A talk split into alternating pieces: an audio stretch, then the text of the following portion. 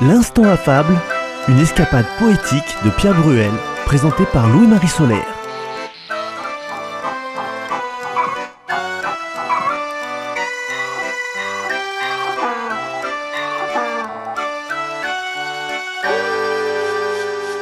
Pour la fable d'aujourd'hui, La Fontaine s'est inspirée.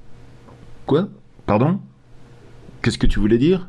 Excusez-moi, mon petit neveu m'interrompt. Tonton, tonton, je sais, je sais, c'est Ésope. Ah, nenni, que non pas. Par Phèdre.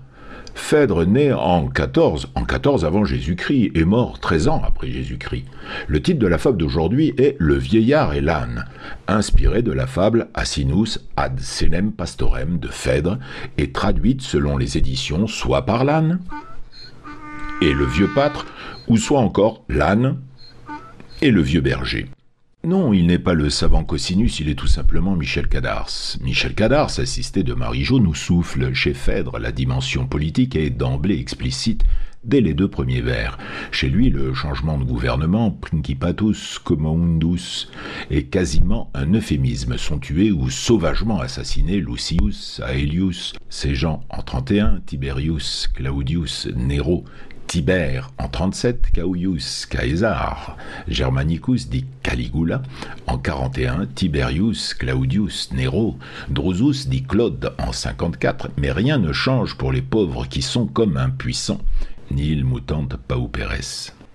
Chez notre bonhomme La Fontaine, cette dimension politique est finement suggérée à la fin. L'ennemi, notre maître.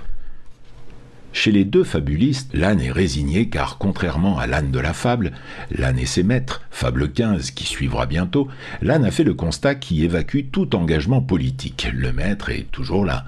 L'âne prend ses aises, donne carrière à ses envies, il est flegmatique. Lentus chez Phèdre ou Paillard chez La Fontaine, comme le peuple vilement égoïste et indifférent. Marie-Jo nous précise paillard au sens étymologique qui se couche dans la paille, par extension qui se vautre, débauché.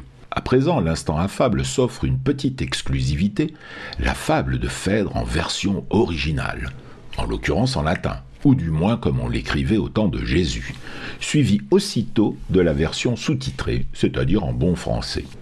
In principatu communtando qui uium saepius, dans un changement de gouvernement, nil praeter domini mores mutant pauperes.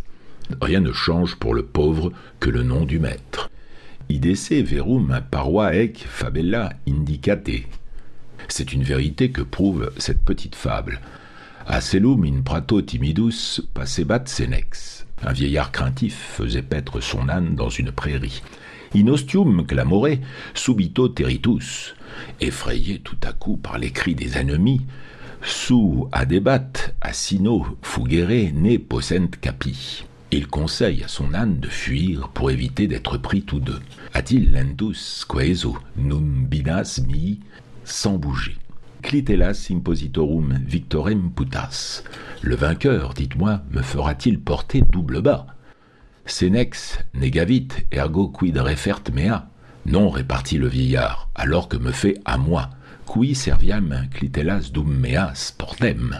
Qui je serve, puisque je dois toujours porter mon bas? Revenons à notre La Fontaine.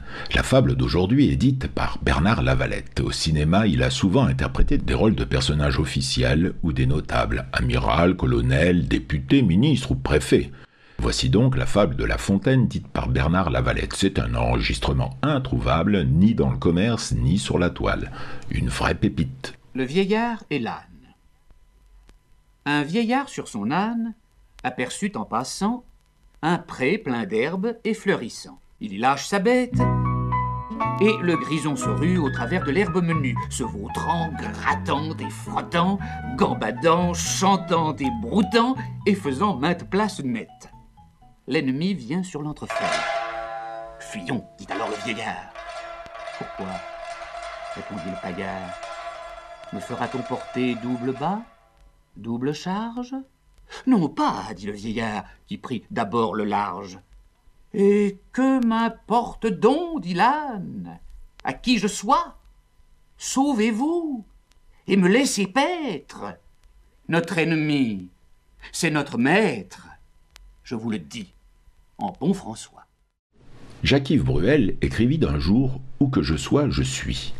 J'ajoute, quant à moi, où que je sois, je suis, mais si je subis quoi que ce soit, que m'importe que je change le lieu où je suis.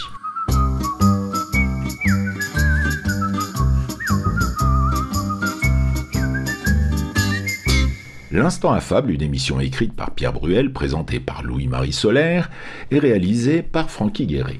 Le magicien du montage et de la mise en onde est aussi habile découvreur d'illustrations. Eh oui, Francky Guéret choisit également les gravures qui enluminent les podcasts de l'Instant affable. La prochaine fois, nous vous proposerons une autre fable, toujours de La Fontaine, même heure, même endroit ou bien le jour ou la nuit que vous voulez et à l'heure de votre choix grâce au podcast de votre radio, ou encore sur CD à commander.